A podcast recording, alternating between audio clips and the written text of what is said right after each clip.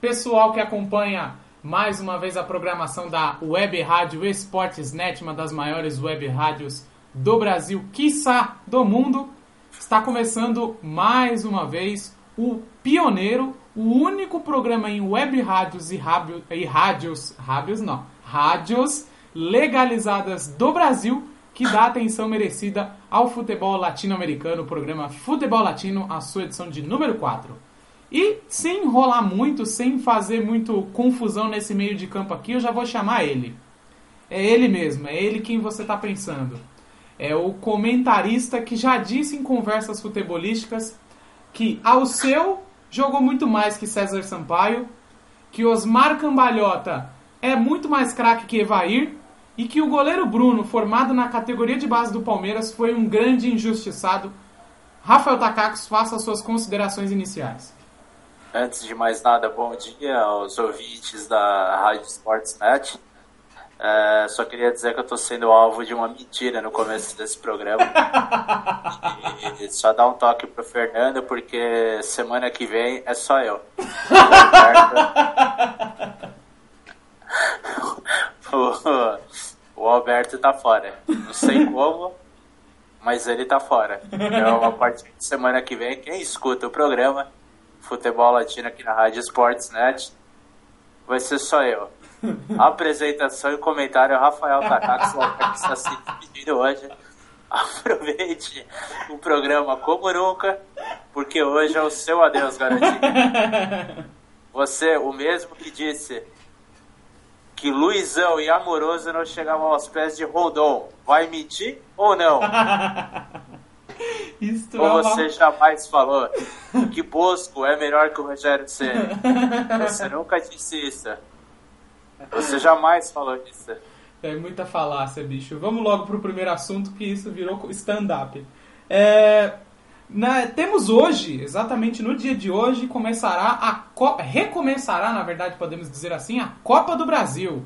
A competição de mata-mata que dá uma vaga na Taça Libertadores da América de 2016.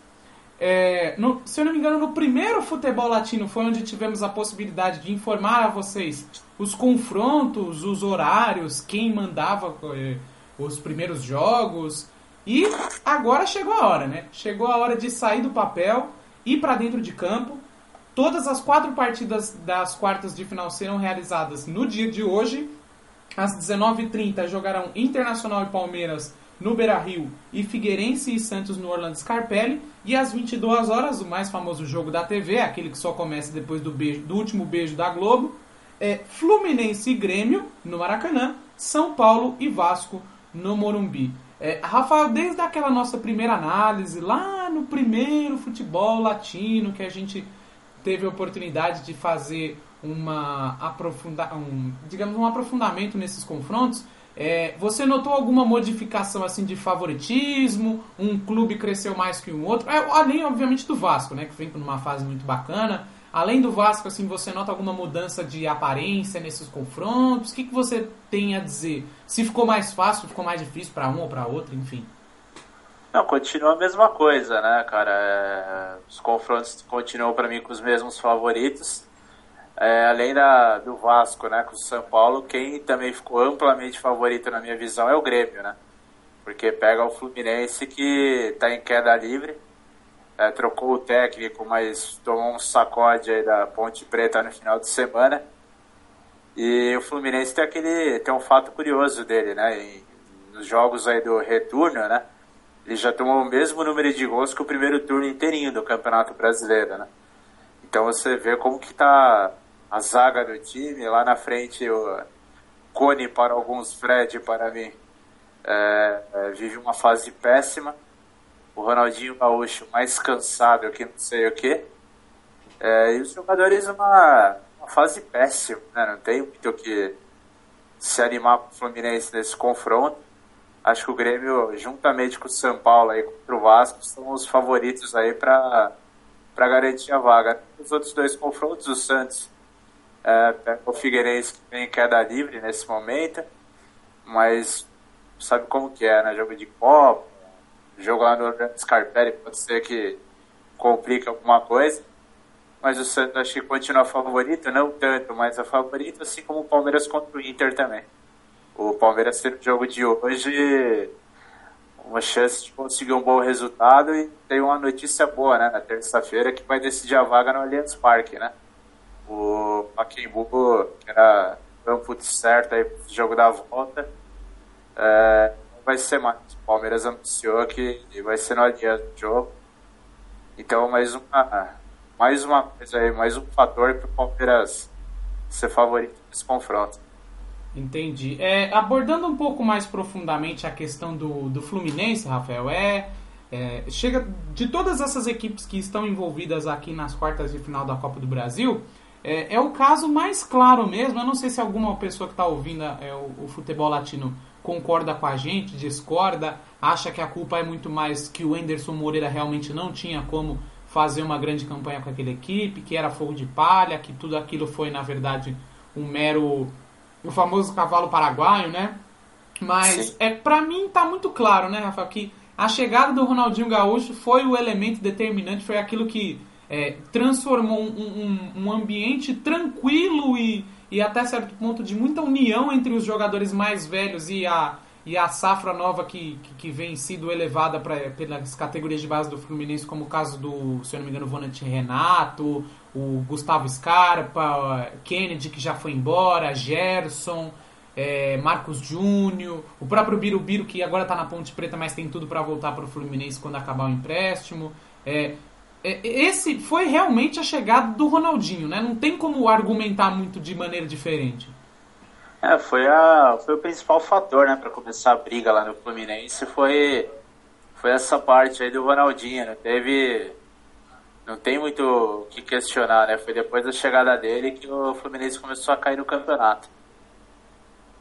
É, então agora, passando agora para o nosso próximo assunto, que a gente faz... Não dá para dizer que é ponte aérea, porque como é que vai fazer ponte aérea em todos os países da América Latina, né? Fica meio difícil. Só se a gente fosse assim... Imagina. É. Não, o Rafael tudo bem, porque ele mora numa mansão no Morumbi, ganha uma mesada de 25 mil reais dos pais. Ele tem como fazer esse tipo de viagem, assim, acionista da bolsa há anos e anos. Tudo bem, beleza, a gente entende, tranquilo, bacana. Mas, Rafael, não é o caso, né? Vamos respeitar o, o público que trabalha sol a sol, dia a dia lá no futebol latino. E vamos falar agora da América Champions League. Não, a gente não está fazendo nenhum campeonato na Master Liga é, a gente não está inventando nenhum, nenhuma ideia revolucionária para o futebol mundial. Esta ideia, na verdade, foi tida por duas figuras, uma, na verdade, muito mais fora do que dentro de campo, que é o excelentíssimo senhor Ricardo Silva.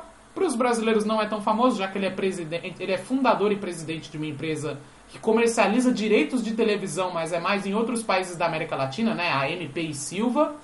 E um outro que os amantes do futebol mundial conhecem muito bem, o senhor Paulinho, Paolo Maldini. Um cracaço. Jogava pouca bola o Paulo Maldini, né, Rafael? Quase nada, assim, bobagem.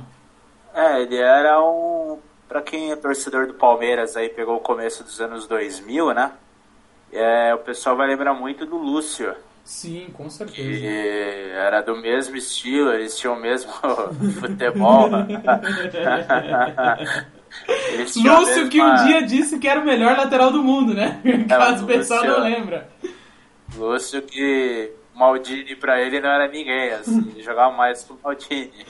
Mas... E detalhe, né? O Maldini com quase 1800 anos ele ia na, linha de fundo cruzava na cabeça do atacante. Exatamente. Maldini com 38 anos fazia melhores cruzamentos que o Cafu. Enfim, é... voltando... O Cafu cruzava bem, vai. No joelho. Sim, bem, bem na altura do dedo mindinho. O Cafu, o Cafu é nada contra, né? Mas o Cafu... Lógico que não. Eu tenho pessoas que participaram da peneira do Cafu e falaram que o Cafu, na peneira que ele foi aprovado, ele fez teste com o anão.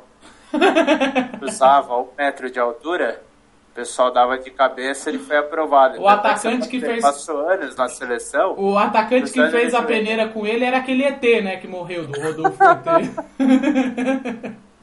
Enfim, Verdade, só para deixar, só pra só pra deixar claro, gente, pelo amor de Deus, a gente acha que o Cafu foi um excelente jogador.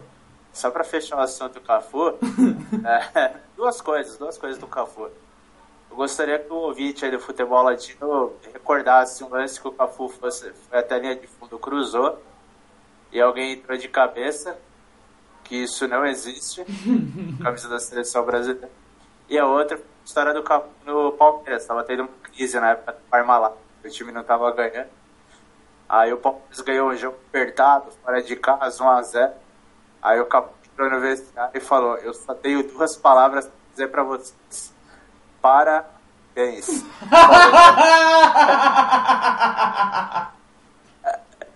ah...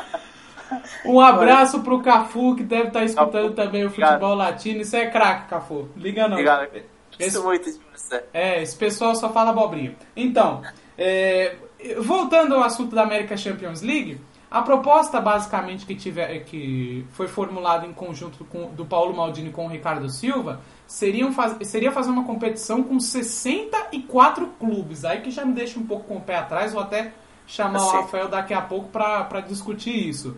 É, as novidades que teria é, é, essa competição em comparação, por exemplo, com a Libertadores, já começa nos prêmios. 5 milhões de dólares só para participar. Milhões de dólares hoje, que no Brasil tá 5 milhões de dólares, eu acho que você pode comprar a Petrobras.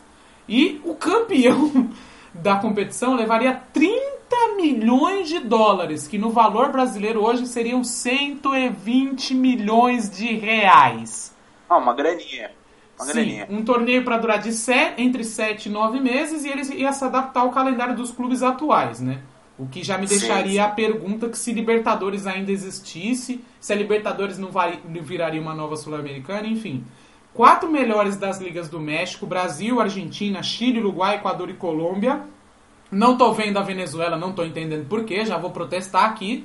Exatamente. Os três melhores dos Estados Unidos, Peru, Bolívia e Costa Rica. Continuo não vendo a Venezuela. Que preconceito é esse? Mas enfim. E haveria uma repescagem para completar 64 equipes, onde provavelmente entraria a Venezuela.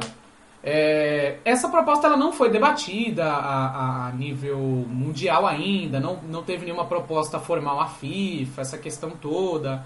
É, Para a imprensa mexicana, o Ricardo Silva, o presidente da empresa que é responsável por distribuir os direitos de TV, ele disse o seguinte: isso seria como uma UEFA Champions League, mas para as equipes de, de, de toda a América do Norte, América Central e América do Sul. A gente acredita que se um clube norte-americano pudesse participar em torneio ofici oficial com equipes de Brasil e Argentina, poderia incrementar bastante o interesse do norte-americano no esporte. Ou seja, que é um público forte economicamente, um público que investe então, basicamente, essa competição é, teria um intuito de chamar ainda mais o público norte-americano para assistir o futebol, mas particularmente eu acho uma ideia excelente, espetacular. As únicas, a única ressalva realmente que eu tenho, as únicas duas para dizer a verdade, e aí eu já aproveito e passo a bola pro Rafael é: 64 clubes para mim é muita coisa, não rola de fazer um campeonato com tanto time assim e ter qualidade aliada nisso. E como é que vai ficar a Libertadores? Como que vai ficar a Comebol? Rafael, se vira com essa bucha aí, opina aí. Pô, uma baita pergunta tranquila para se responder. é, então, eu acho que 64 clubes já me lembra muito a Copa São Paulo, né? Cara? É, foi exatamente o que eu lembrei na hora que eu vi Nossa, o número de é, clubes. Já vai ficar. E você imagina, aqui no Brasil, a imprensa comentando essa competição antes dela começar com 64 clubes vai ser uma verdadeira encheção de saco, né? Mas enfim, é, a gente, eu acho que é uma boa juntar todos os países aí do continente americano. É, acho que é importante, mas acho que deveria encaixar na Libertadores, cara. Ao invés de criar uma nova competição, aproveita que é uma coisa consolidada no continente e toca pra frente o projeto, cara. Inclui Costa Rica, Estados Unidos, El Salvador, sei lá. Guatemala, Canadá, Honduras, cara, Trinidad e Tobago. Coloca tudo de uma vez, né? coloca tudo no mesmo pote. Faz um 32 igual a Europa, Champions League e põe isso daí Igual a Libertadores mesmo, né? Exato, exato, exato. É, mas juntando tudo, aí você entra essa divisão de norte, central e sul. É, então acho que é uma boa, mas acho que eles deveriam usar o jogo que está em andamento, que é Libertadores. Mas é uma boa alternativa. Vamos ver como que vai desenrolar essa história né, no, os próximos capítulos dela. É, futebolisticamente falando é muito interessante, como eu falei, mas é, o, o, a questão de execução ainda está meio nebulosa, eu também acho. Também penso que nem o Rafael, poderia encaixar aí na Libertadores, que é uma competição imensamente mais consolidada do que a Conca Champions, digamos assim, né? A, a Conca Champions é uma competição muito mais recente, mas bem executada e também indo na onda que o Rafael falou, 32 clubes tem tudo para ser um absoluto sucesso essa competição, sem dúvida nenhuma. Exatamente. É, bom, trazendo agora o nosso próximo assunto, que é um assunto que o torcedor, não só que acompanha com muito mais intensidade o futebol latino, e aí eu já vou lembrar daquele site, né, Rafael? Porque site pioneiro a gente lembra de cara, assim.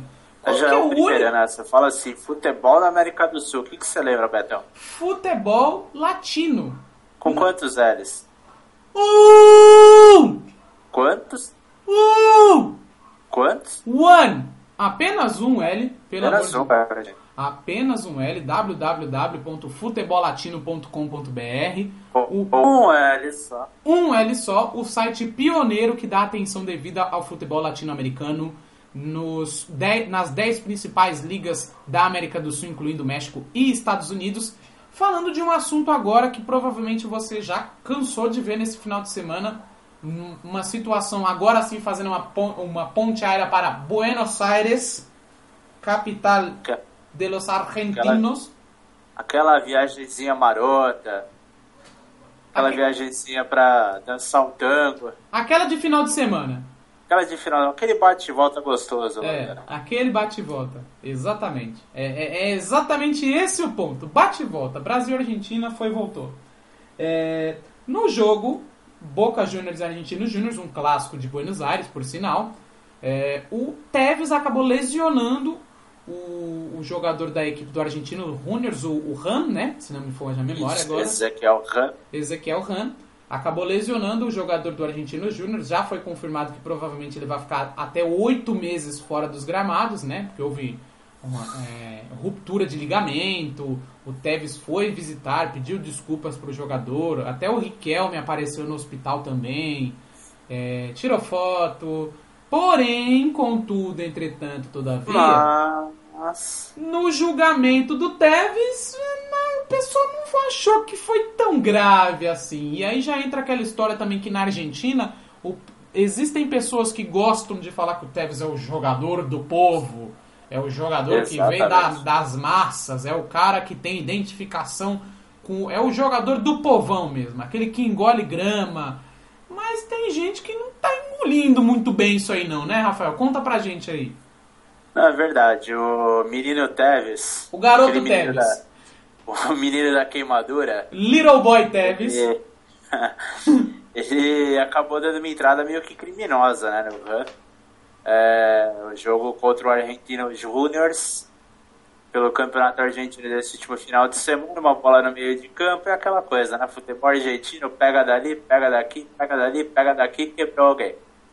É, naquele jeitinho maroto de jogar bola. Tranquilo, por sem, cima da sem bola. Muito, sem muita força física. Exatamente, um pezinho por cima da bola, aquele pezinho sem muita intenção. A hora que pegou, ninguém acreditou, né?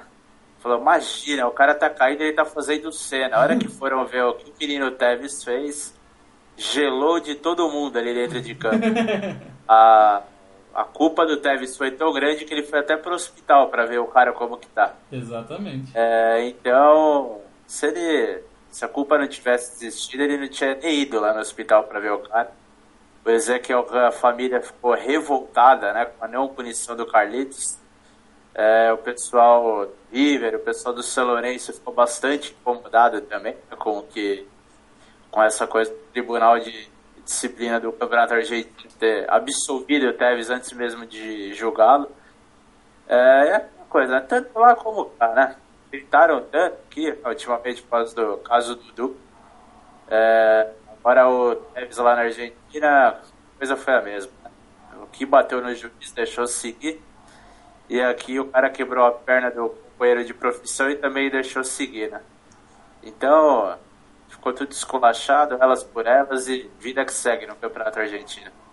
É, mais uma vez a impunidade dando as caras no futebol latino, é no Brasil, é na Argentina, é na Bolívia com problema de corrupção, é no Equador com problema com gato de, de identidade.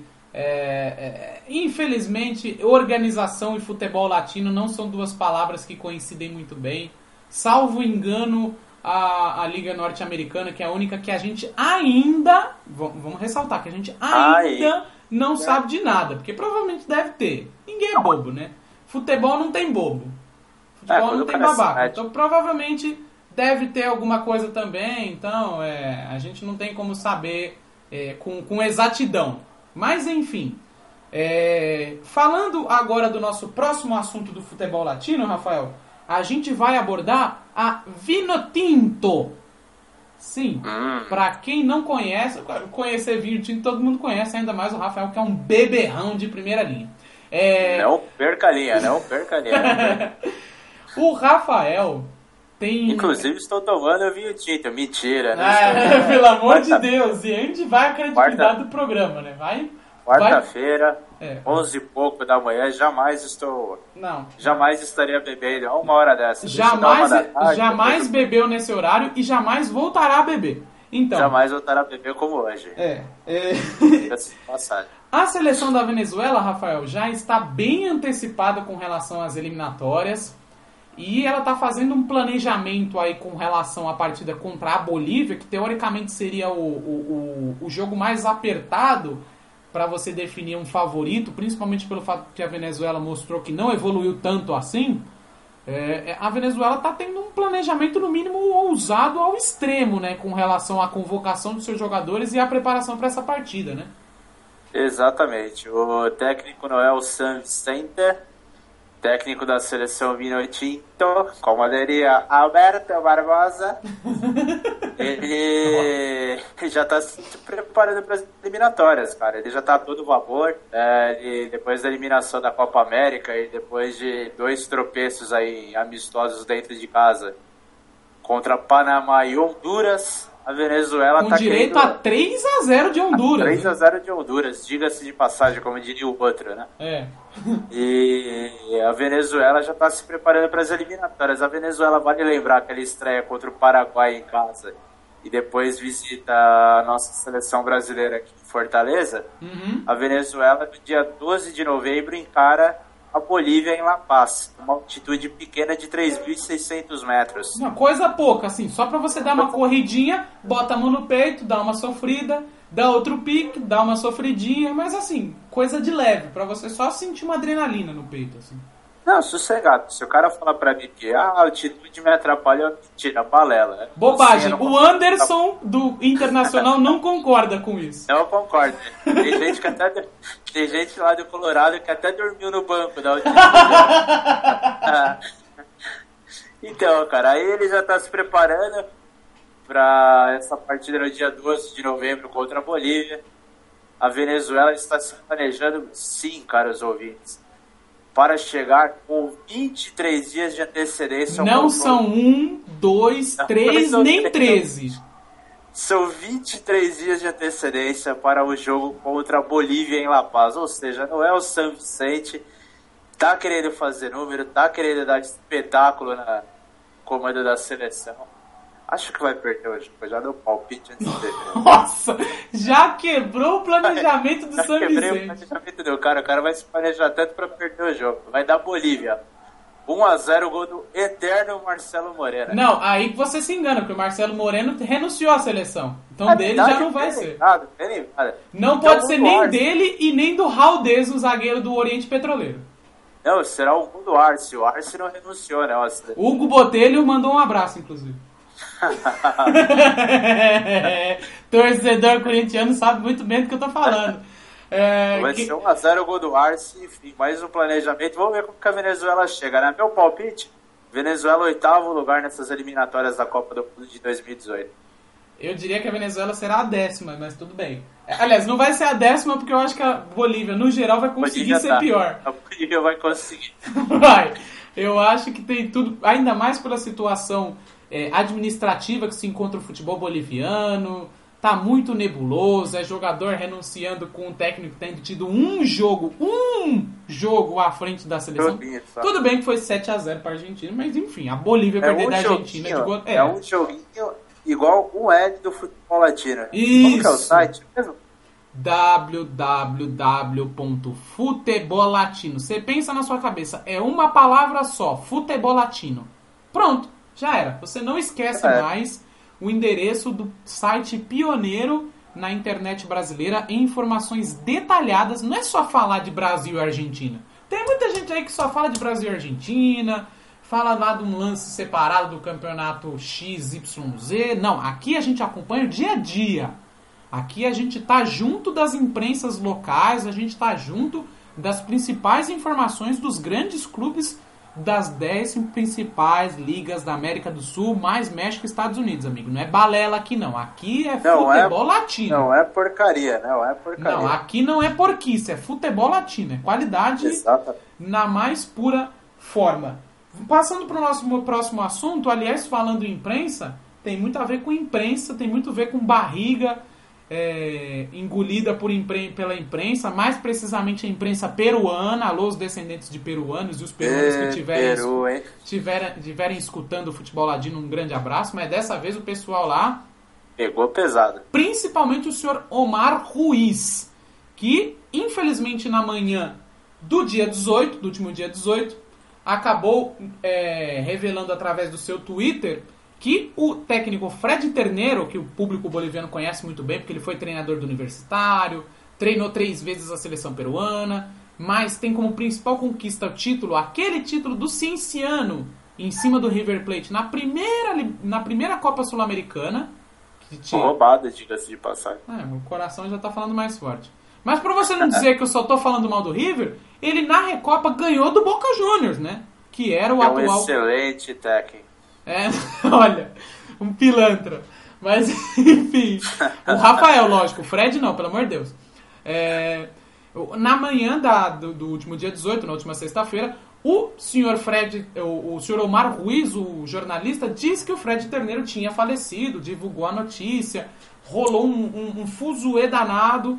Só que a imprensa, no período da tarde, negou a informação, dizendo que o Fred, na verdade, estava em um hospital se recuperando de uma cirurgia que ele tinha passado, em decorrência de um tratamento de câncer que ele já vinha fazendo há muito tempo. É, apesar de ser muito novo, 53 anos de idade somente, tendo feito muitos bons trabalhos na, no futebol peruano, mas infelizmente na noite do mesmo dia acabou chegando a confirmação, é dessa vez realmente a confirmação da morte de Fred Terneiro. Fred Terneiro que já foi inclusive considerado um dos 120 melhores técnicos do mundo. Sim, o único técnico peruano já a ter tido essa honra de estar entre os 120 melhores técnicos do mundo. Na época, o Arsene Wenger foi considerado, se eu não me engano, o melhor técnico do mundo. Faz tempo isso, viu? É, você vê que. É, o, o, o Fred já vinha bastante tempo em, em, função dessa doença dele fora dos gramados, né? Então ele já vinha há bastante tempo à distância. E, e Rafael, além de falar de, um pouco mais sobre é, é, comentar sobre, infelizmente, essa perda. Toda perda é muito triste, ainda mais quando se trata de um técnico que poderia dizer assim, é um dos tops de linha do futebol boliviano, se não o principal técnico da história do futebol boliviano.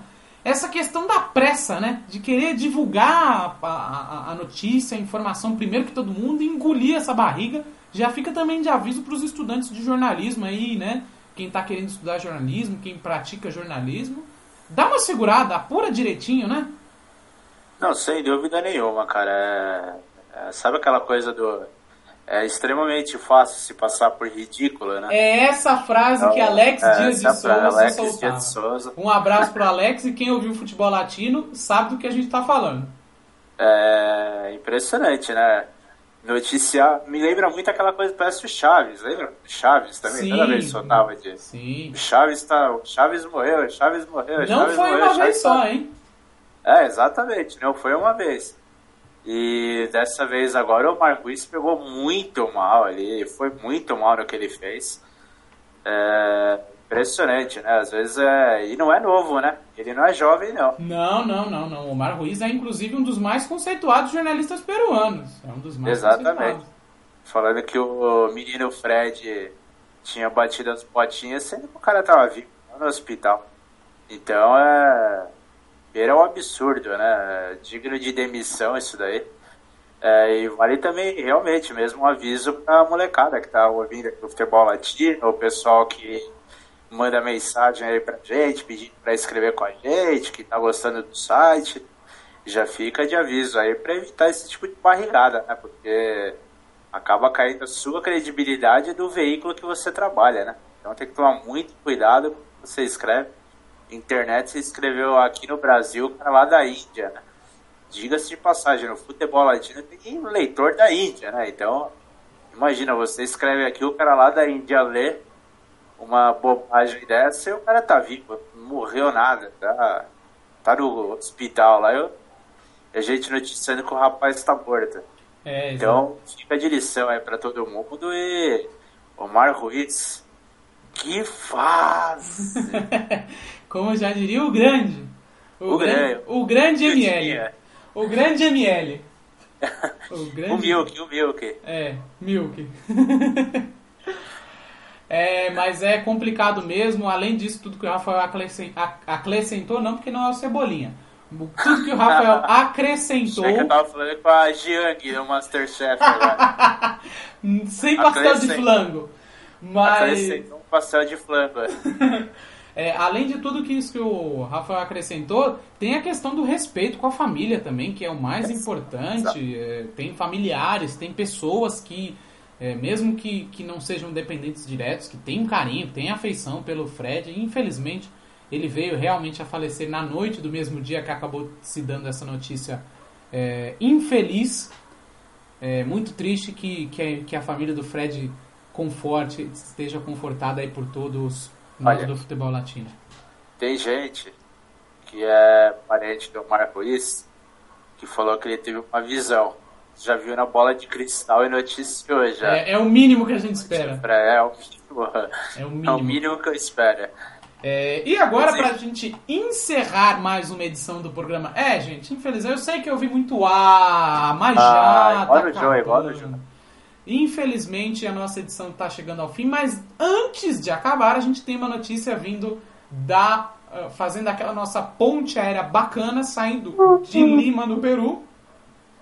Última Sim. chamada para onde, Rafael? Miami, a terra que Alberto Barbosa pega sol todos os verões. Alberto Barbosa, ele tentou pegar a Sol. Lembrem da Sol? Vocês lembram da Sol, da novela do Boi Bandido? Eu tenho ótimas recordações dessa época, porque foi 2005, hein, rapaz? Que ano? Que, que ano, ano 2005? Que, que ano? ano? Enquanto o São Paulo comemorava o título, eu lamentava chapéu do Palácio. Mas... é... E o foco do, dessa nossa viagem a Miami é ele. Aquele rapaz que tem uma capacidade de gerar frisson em homens e mulheres que gostam de futebol. David. Aquele. O rapaz que jogou de calcinha e admitiu. David Beckham agora quer ser cartola, Rafael? Isso mesmo, você não ouviu errado. E na sua cidade natal, em Miami. Miami Beach. O rapaz inglês é, que brilhou, né? O David Beckham brilhou no Manchester United, Real Madrid. Nem tanto. É. Paris Saint-Germain também. Nem tanto.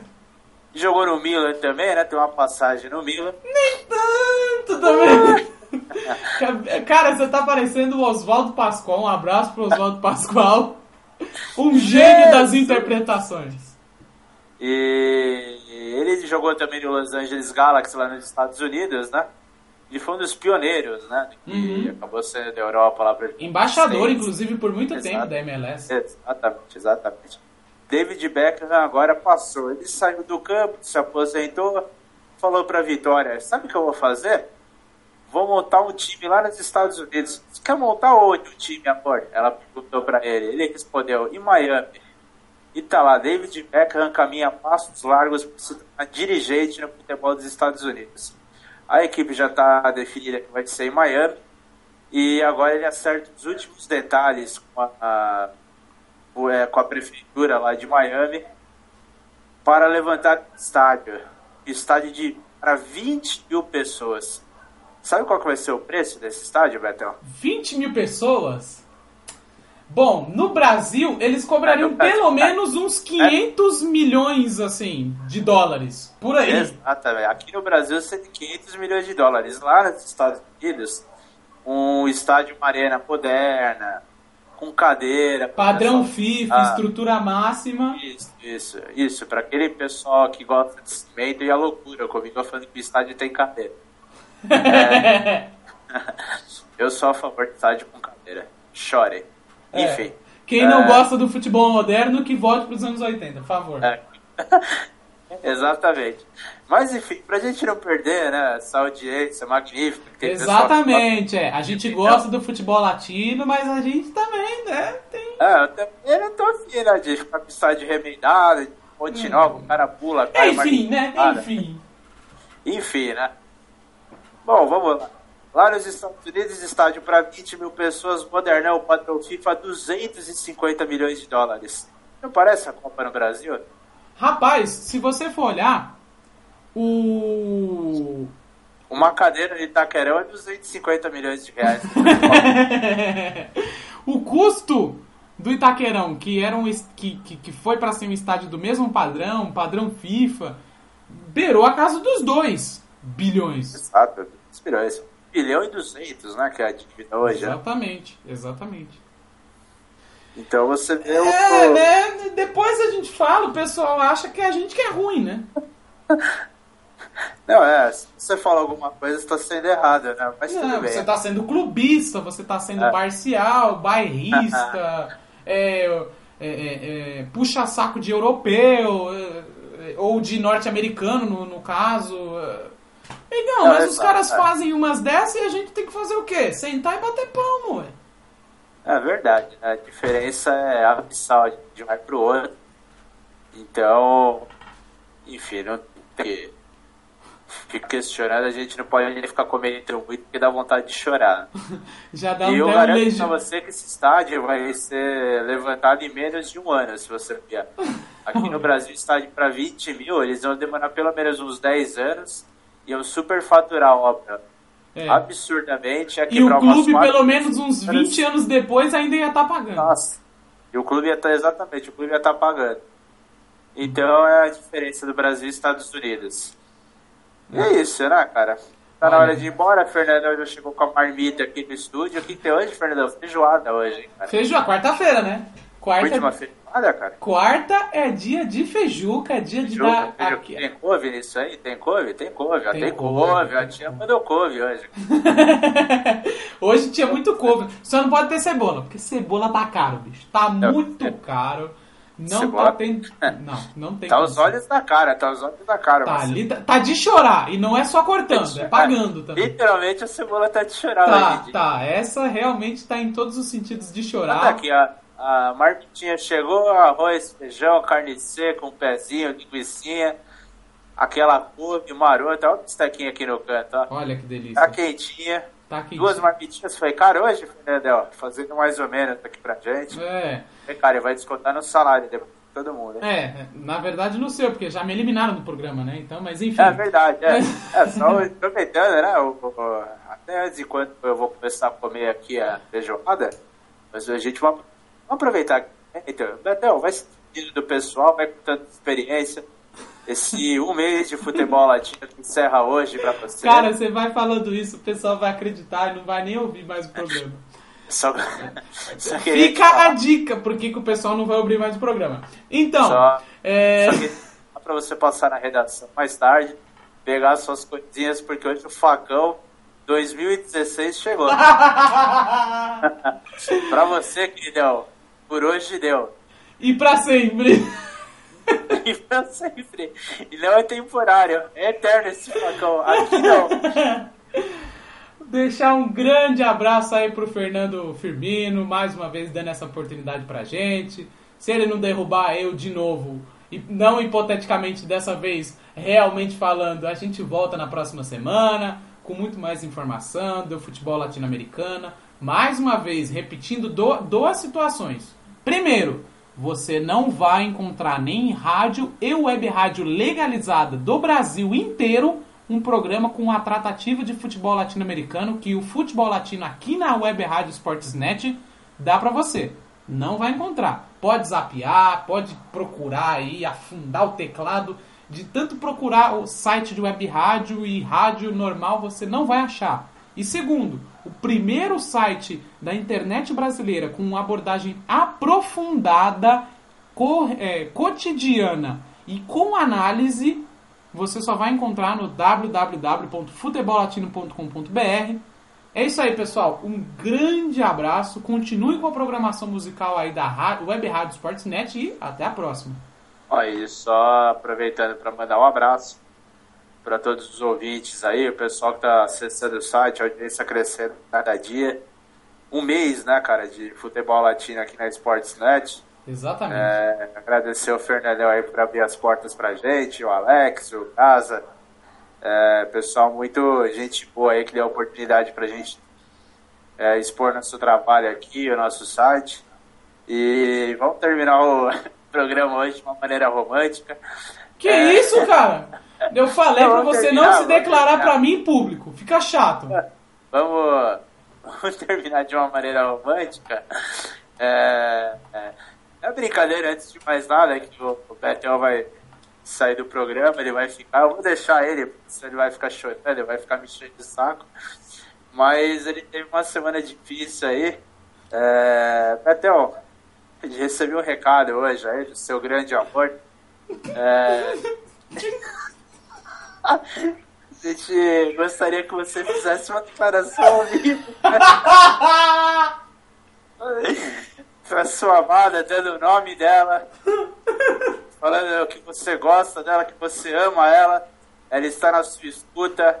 E obrigado, gente. Vamos terminar de uma maneira romântica esse programa hoje, Betel. Tá contigo. Quarta-feira que vem tem mais, rapaziada. Vai lá, Betel, seu programa, eu já tô do estúdio aqui. É, São Paulo Futebol Clube é o meu único amor oficial antes que comecem a fazer tipos de especulação. É isso aí, pessoal. São Paulo Futebol Clube e Jornalismo Futebol Clube andam ali lado a lado. E até semana que vem, por favor, não liguem para o que o Rafael fala, porque a partir desse momento eu já estou assinando o papelzinho do RH ele. Abraço, galera. Abração.